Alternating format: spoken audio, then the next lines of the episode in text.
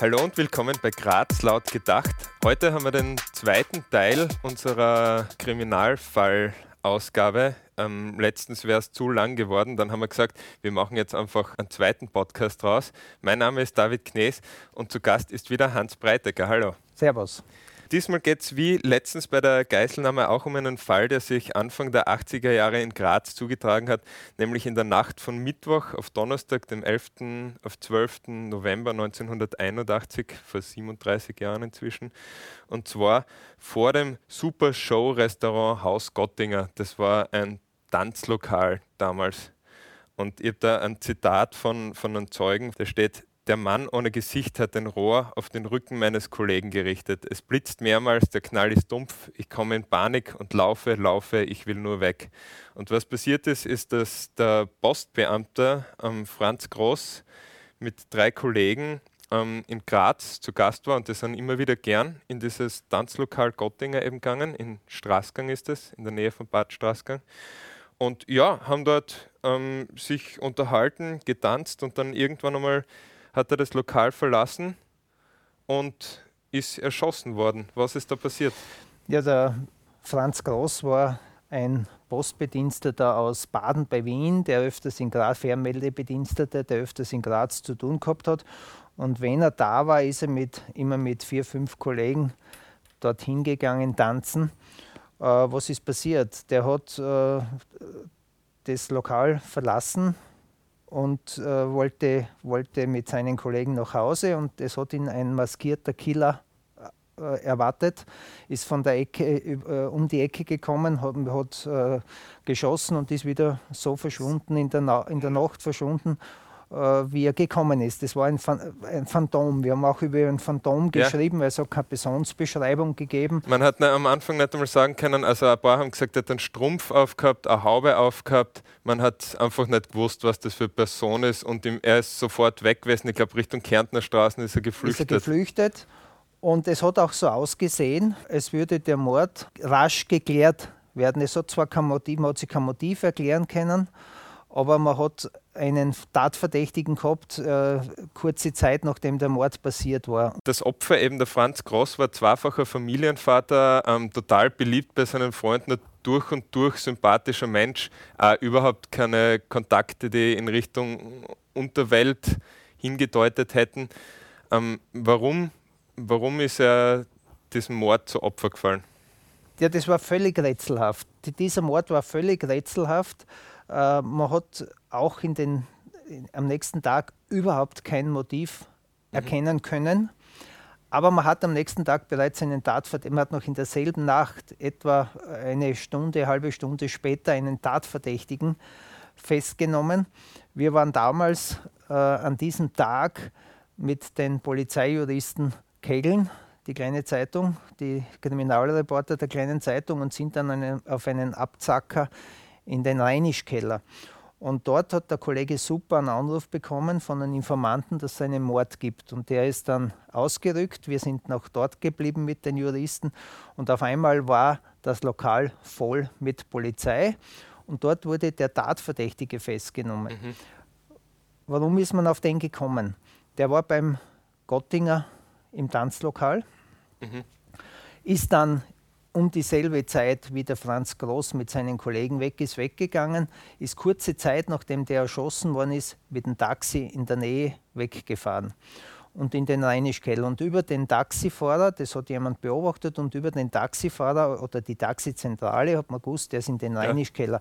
Und dort hat ihn die Polizei festgenommen.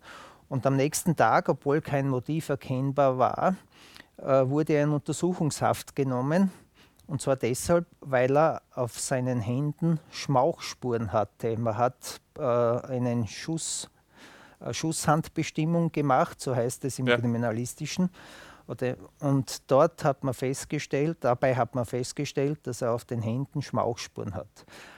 Zeichen, dass er geschossen hat oder geschossen haben könnte. Ja, und in Kombination mit, mit seinem örtlichen mit, Aufenthalt. Mit den Umständen, dass er im Lokal war, dass er zum, etwa zum selben Zeitpunkt weg ist, dass er kurz nach der Tat mit dem Taxi weggefahren ist oder sich verdächtig gemacht. Mhm.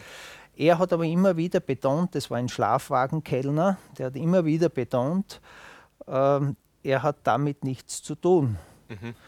Und es sind dann bereits zwei Tage später vage Verdachtsmomente aufgetaucht, dass dieser Mord eine Verwechslung gewesen sein könnte, dass dieser Anschlag einem Vorarlberger Zuhälter gegolten haben könnte, der mit Vornamen gleich geheißen hat wie der, der Herr Groß, also Franz, und ja. der außerdem noch eine, eine Ähnlichkeit oder eine äh, ziemliche Ähnlichkeit mit dem Opfer aufgewiesen hat. Mhm.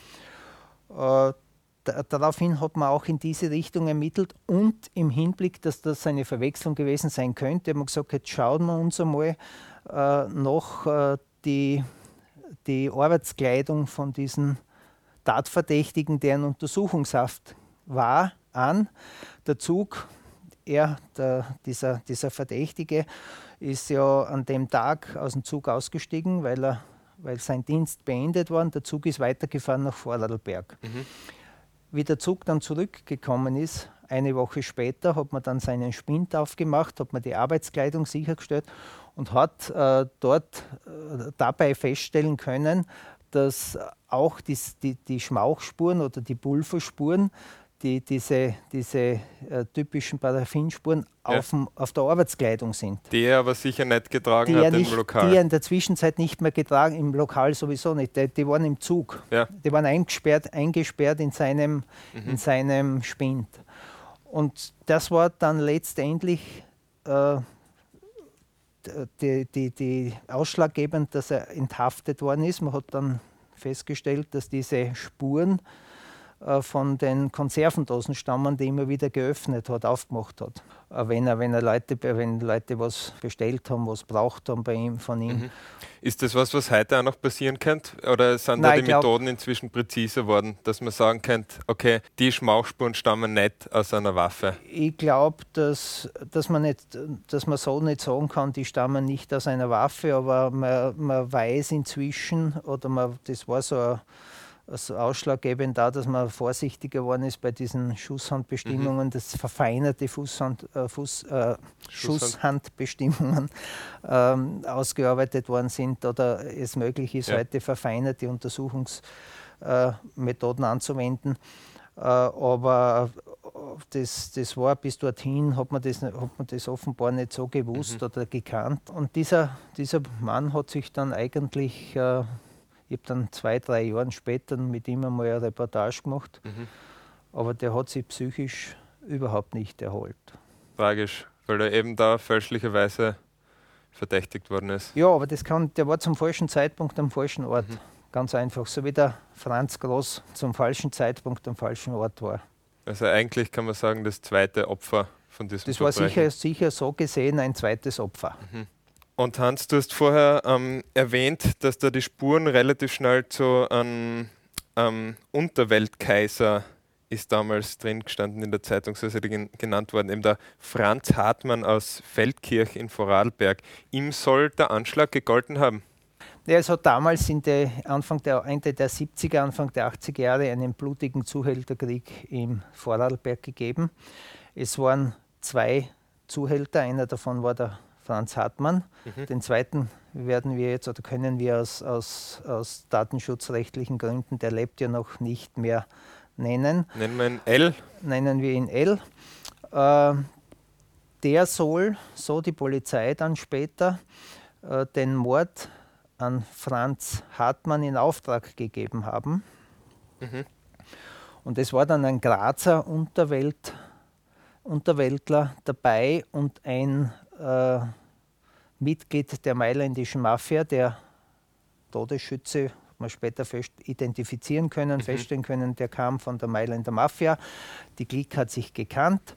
Der hat den Mord in, der Vorarlberger soll den Mord in Auftrag gegeben haben. Der Grazer war dabei, wie es dem Franz Hartmann schon eine Woche vor der Tat, bevor der, der Franz Groß erschossen worden ist, gesucht haben in Graz, aber nicht gefunden haben. Und sie im Gust an dem Tag soll der Franz Hartmann in das Lokal Gottinger kommen und wie dann der Franz Groß da herausgekommen ist, der gleich ausschaut und die, die Kollegen haben ihn noch mit Vornamen kurz vorher angesprochen mhm. oder sich verabschiedet, Servus Franz. Äh, und dann hat, dann hat er geschossen. Mhm. Ähm, man, hat, man ist dann dieser Spur nachgegangen. Es hat aber, die Ermittlungen haben sich dann bald äh, sehr schwierig als sehr schwierig erwiesen. Dieser L hat gute Kontakte zur Vor Vorarlberger Szene gehabt, also mhm. nicht nur Szene, sondern auch zur Polizei gehabt oder Gendarmerie gehabt und hat, war immer informiert über den neuesten Stand der Ermittlungen. Und wir haben, es hat auch vorher schon Blutdaten gegeben. Einmal ist der Hartmann beschuldigt worden, einmal ist wieder er beschuldigt worden. Es ist aber nie was herausgekommen. Ja. Und das war eben die Spitze des Eisberges. Da haben wir gesagt, er hat, er hat sich auch, der El hat sich vorher auch geäußert, einer von uns beiden ist zu viel, einer muss weg. Ja. Das hat man dann schon äh, eingebaut in die Ermittlungen. Da hat sich dann schon bestärkt, dass da was gelaufen ist. Und der, der L hat ja auch vorher, glaube ich, schon zwei Mordanschläge überlebt, unter anderem eine Autobombe, glaube ich, die die Mechaniker zufällig entdeckt haben, die gekoppelt war mit dem Zigarettenanzünder und zu seinem Glück war er eben Nichtraucher und so ist die Bombe nicht hochgegangen und anscheinend beim Pickel machen oder was auch immer, haben sie diese Bombe gefunden. Also man sieht schon, es hat da vorher Streit gegeben. Es hat vorher schon Blutdaten gegeben ja. oder zumindest versuchte Mordanschläge mhm. gegeben.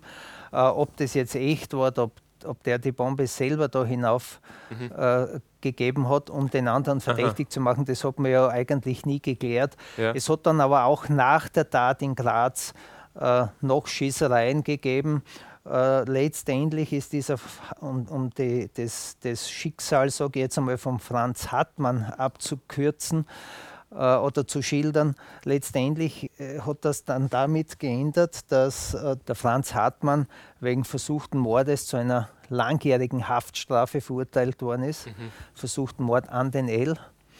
Er hat es zwar immer bestritten, aber es hat ja auch Tote gegeben. Ich glaube, da ist sogar ein Leibwächter erschossen worden von, von, vom L. Mhm. Und der ist dann irgendwann einmal tot aufgefunden worden in seiner Zelle nach Jahren. Das war dann das Ende, aber das war viel, viel später. Das war das Ende dann des Franz Hartmann. Ja. In der Zwischenzeit hat es aber viele, viele Gerichtsverfahren gegeben, medienrechtliche Gerichtsverfahren. Wir haben, die Polizei hat dann uns dieses Ermittlungsergebnis zugetragen, weil die Ermittlungen von oben herunter immer wieder behindert worden sind. Und die, die, die Mordermittler wollten eben die Öffentlichkeit hinter sich haben, wollten, dass die Medien hinter ihnen stehen und haben uns diese diese Fakten zugetragen. Mhm. Wir haben dann darüber berichtet, der Kollege Suppe und ich, und waren dann letztendlich die, die vor Gericht gestanden sind. Wir sind geklagt worden, medienrechtlich, vom Herrn L., vom Grazer Zuhälter und Unterwälder und der nur der, der Schütze aus Mailand war untergetaucht. Der, der, mit dem haben wir keine Berührungspunkte gehabt. Damals noch, aber anderen. persönlich angeklagt, das muss man vielleicht dazu sagen. Heute übernimmt es ja die Zeitung als solche. Ja, die Zeitung als solches hat es damals auch übernommen, aber damals war man noch persönlich nach dem Mediengesetz persönlich angeklagt. Und wir sind, es hat einen Medienrichter gegeben, der hat uns äh, zu Beginn der Verhandlung gesagt, der war sehr medienfeindlich eingestellt, hat uns zu Beginn der Verhandlung gesagt, äh, Burschen, ich verurteile euch heute, äh, soll sich das Oberlandesgericht Kopfzerbrechen machen. Das war immer seine Aussage. Wir sind verurteilt worden. Mhm. In Graz, ihr redet jetzt von Graz, weil ja. wir waren ja auch in Klagenfurt angeklagt. Und das Oberlandesgericht hat dann immer aufgehoben. Wir sind nie vorbe ich bin nie vorbestraft, ich bin nie verurteilt, äh, recht, rechtskräftig ja. verurteilt worden, der Kollege auch nicht, aber wir sind immer vor, als Angeklagte äh, auf der Anklagebank gesessen und der Grazer Zuhälter ist in Handschellen vorgeführt mhm. worden, hat sich dort hingesetzt, wo im, im Strafverfahren, es war ja Zivilverfahren, mhm. was uns betroffen hat, äh, wo im Strafverfahren der Staatsanwalt sitzt. Äh, und also als, als Ankläger in Handschellen aufgetreten? Er ist als, als, Kläger, als Kläger in Handschellen aufgetreten. Also haben sie ihn immer vorgeführt, dann haben sie es ihm schon runtergenommen, logisch, ja. Äh, während der Verhandlung. Äh, er ist nämlich wegen Raub äh, oder Beteiligung an Raubüberfall und Hellerei äh, in Untersuchungshaft gesessen mhm. und verurteilt worden letztendlich. Und wir haben da gekämpft und haben, haben nicht gewusst, wie es uns geschieht. Mhm. Anders in Klagenfurt, denn der Richter in Klagenfurt war auch Untersuchungsrichter im Fall des Raubüberfalles, weil die Partie oder der Herr, der Grazer Zuhälter in Kärnten festgenommen worden ist und weil noch ein Kärntner involviert war. Jetzt ist diese mhm. Geschichte vom Landesgericht Klagenfurt abgehandelt worden. Und da hat der Medienrichter diese, dieses Strafverfahren gekannt und der hat immer gesagt, Burschen, ihr habt recht, aber wir müssen das beweisen. Ja. Und wir haben keinen Akt gekriegt in Graz. Das ist unter Verschluss gehalten worden. Wir haben dann nur Teile dann hat einmal der Untersuchungsrichter ausgesagt, Teile vom Akt äh, zur Verfügung gestellt gekriegt. Dann hat der Untersuchungsrichter ausgesagt, einmal kurz. Und äh, dann ist ein anderer Medienrichter gekommen und dann hat es für uns zum Laufen angefangen, mhm. langsam. Aber wir haben da, glaube ich, sicher eineinhalb bis zwei Jahre prozessiert. Und äh, letztendlich ist nichts herausgekommen. Ganz, ganz, kurz noch, worum ist gegangen? Also ihr, ihr, seid beschuldigt worden, da falsche Vorwürfe veröffentlicht ja, genau, zu haben. Genau, wir, haben, äh, wir sind beschuldigt worden. Äh, die, die Gegenseite hat behauptet, das stimmt alles nicht, dass da ein, ein Mailänder Kieler angeheuert worden ist, mhm. dass der Anschlag den Franz Hartmann gegolten hätte. Mhm. Äh, und wir haben einfach uns was aus den Fingern gesaugt. Mhm. Wir haben aber schon Fakten auch gehabt und es hat schwerwiegende Indizien gegeben. Und was uns immer so stutzig gemacht hat, dass äh, weder äh, Kriminalpolizei, die Mordermittler wollten schon, aber der Kripo-Chef nicht und auch der Staatsanwalt nicht.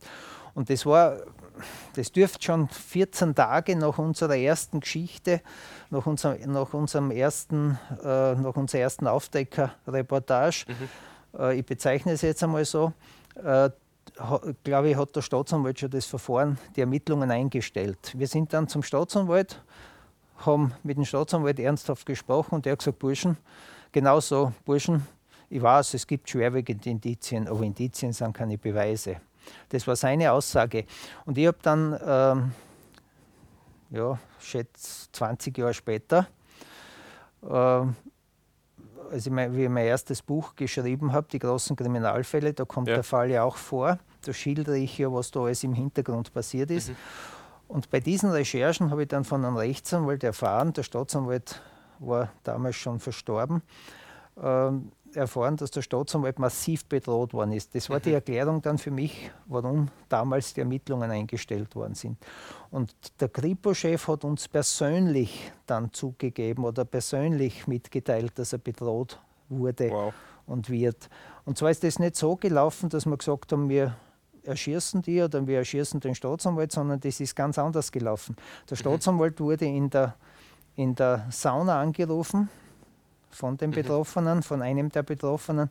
Und da wurde ihm mitgeteilt, deine Enkelin geht jetzt von der Schule weg. Wir wissen, was sie für Kleidung tragt. Wir wissen, was für Schultasche sie hat. Also so subtile Drohungen, mhm. so indirekte Drohungen. Es könnte mit, dem, mit deiner Enkelin was passieren, wenn die Ermittlungen nicht eingestellt werden. Und beim, der Kripo-Chef hat uns persönlich, das war schon in den 80er, Mitte der 80er Jahre, wie sich teilweise der Schütze dann in Graz aufgehalten hat, was wir gewusst haben, mitgeteilt, bloß die Finger davon.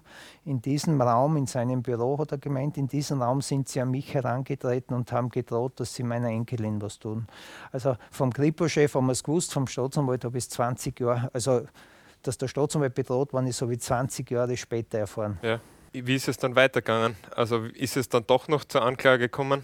Äh, wie ist das weitergegangen? Wir haben dann teilweise Verfahren gewonnen, teilweise waren, das, waren die Verfahren noch offen. Von den medienrechtlichen Von den medienrechtlichen, wir, ja? wir sprechen von den Medien. Das andere ist eingestellt mhm. worden, das habe ich ja schon gesagt. Der Staatsanwalt hat 14 Tage, nachdem unser erster Artikel äh, erschienen ist, äh, oder, oder nicht, ja, der erste Artikel, äh, wo wir geschildert haben, wie das gelaufen ist. Mhm. Und wer die Verantwortlichen sind, hat der Staatsanwalt eingestellt. Aber das, das ist auch später dann nie mehr. Ist nie mehr aufgerollt worden. Das ist ungeklärt bis heute, offiziell ungeklärt Aha. geblieben.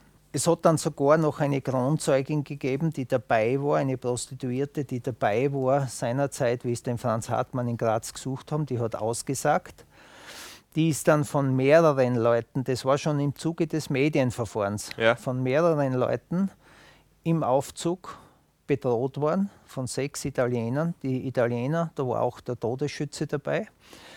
Äh, die sind dann wegen Nötigung zur Verhaftung ausgeschrieben worden. Es ist aber nie zu einer Verhaftung gekommen. Die, sie noch, die haben sie wieder nach Italien abgesetzt. Mhm. Es ist nur der, der mutmaßliche Täter, sage ich jetzt. Ähm, später, ich glaube sieben Jahre später, nach dieser Tat in Rom wegen Suchgifthandel verhaftet worden mhm. und der hat dann dort äh, sieben oder acht Jahre Freiheitsstrafe ausgefasst. Aber für Aber diesen Mord hat er sich nie verantworten müssen? Für diesen Mord hat er sich nie verantworten müssen. Er ist nie nach Österreich ausgeliefert worden, er ist nie verhaftet worden. Und äh, der Auftraggeber ebenso wenig? Und der Auftraggeber eben nicht, weil, weil das Verfahren mhm. Mitte der 80er Jahre, nachdem wir, wie gesagt, geschrieben haben, dass er Mailänder Mafia-Killer im Auftrag des Vorarlberger Zuhälters in Graz gemordet hat, äh, ist das Verfahren eingestellt worden. Mhm. Es sind da massive, massive, Bedrohungen, äh, massive Drohungen gelaufen gegen Kripo-Chef und gegen ähm, Staatsanwälte. Sind auch wir bedroht worden, aber wir, wir, sind nicht so, wir sind auch nicht direkt bedroht worden. Es ist uns mhm. nur immer nahegelegt worden, nichts mehr zu schreiben. Und damals, so Mitte der 80er Jahre, so zwei, drei Jahre nachdem der Mord passiert ist in Graz, wollte dieser Vorarlberger Zuhälter wieder mit den Italienern zusammen äh, ein, ein Geschäft in Graz aufbauen, ein Rotlichtgeschäft in mhm. Graz. Und deshalb war der Killer auch in Graz immer wieder. Und das haben wir gewusst und das haben wir auch der Polizei gesagt. Und im Zuge dieser Hinweise hat uns der Kripo-Chef gesagt, lasst die Finger davon, denn mich haben sie in diesem Raum bedroht. Da hat die italienische Mafia bzw. diese Unterweltszene aus Vorarlberg ihre Finger so weit in der österreichischen Justiz gehabt, dass eigentlich ein Mordfall, der am Rande der Klärung gewesen ist, ähm, dann nie ja, verurteilt worden ist. Ich traue mir nicht zu sagen, ich bin überzeugt, dass die italienische Mafia damit nichts zu tun gehabt hat. Ja. Das, das, war nur ein, ein, ein Mitglied der Mailänder Mafia, der aber den Vorarlberger gekannt hat, der den Grazer Zuhälter mhm. gekannt hat und den als Schützen organisiert haben. Aber die Mailänder Mafia hat da sicher nicht okay. die Finger im Spiel. Da war der Franz Hartmann glaube ich, zu, äh, zu kleiner Zuhälter in Vorarlberg. Mhm. Das ist rein um diese Vorarlberger Zuhälter-Szene gegangen, um diese, ums Geschäft im Rotlichtmilieu. Milieu. Und, und die haben halt den beauftragt. Die waren der Grazer äh, Zuhälter war ja wieder mit dem Italiener befreundet mhm. sogar. Und so mhm. ist die Verbindung. Und dann ist eben, wie das, wie das war, da war ja, wie wir das, wie wir da aufgezeigt haben, äh, den, den wahren Hinter oder den, den vermutlichen wahren Hintergrund äh, ist ja der Grazer Zuhälter schon in Untersuchungshaft gesessen wegen dem Raubüberfall. Mhm. Aber die Kontakte zum Italiener waren da und dann ist der italienische Schütze, der mutmaßliche Täter, mit fünf anderen Bekannten von ihm aufgetaucht und haben die Kronzeugin bedroht. Und geändert hat das Ganze dann äh, urplötzlich, als der, äh, der, der L aus Vorarlberg alles zurückgezogen hat und dann waren die, die, die Medienverfahren beendet, Verfahren mhm. beendet.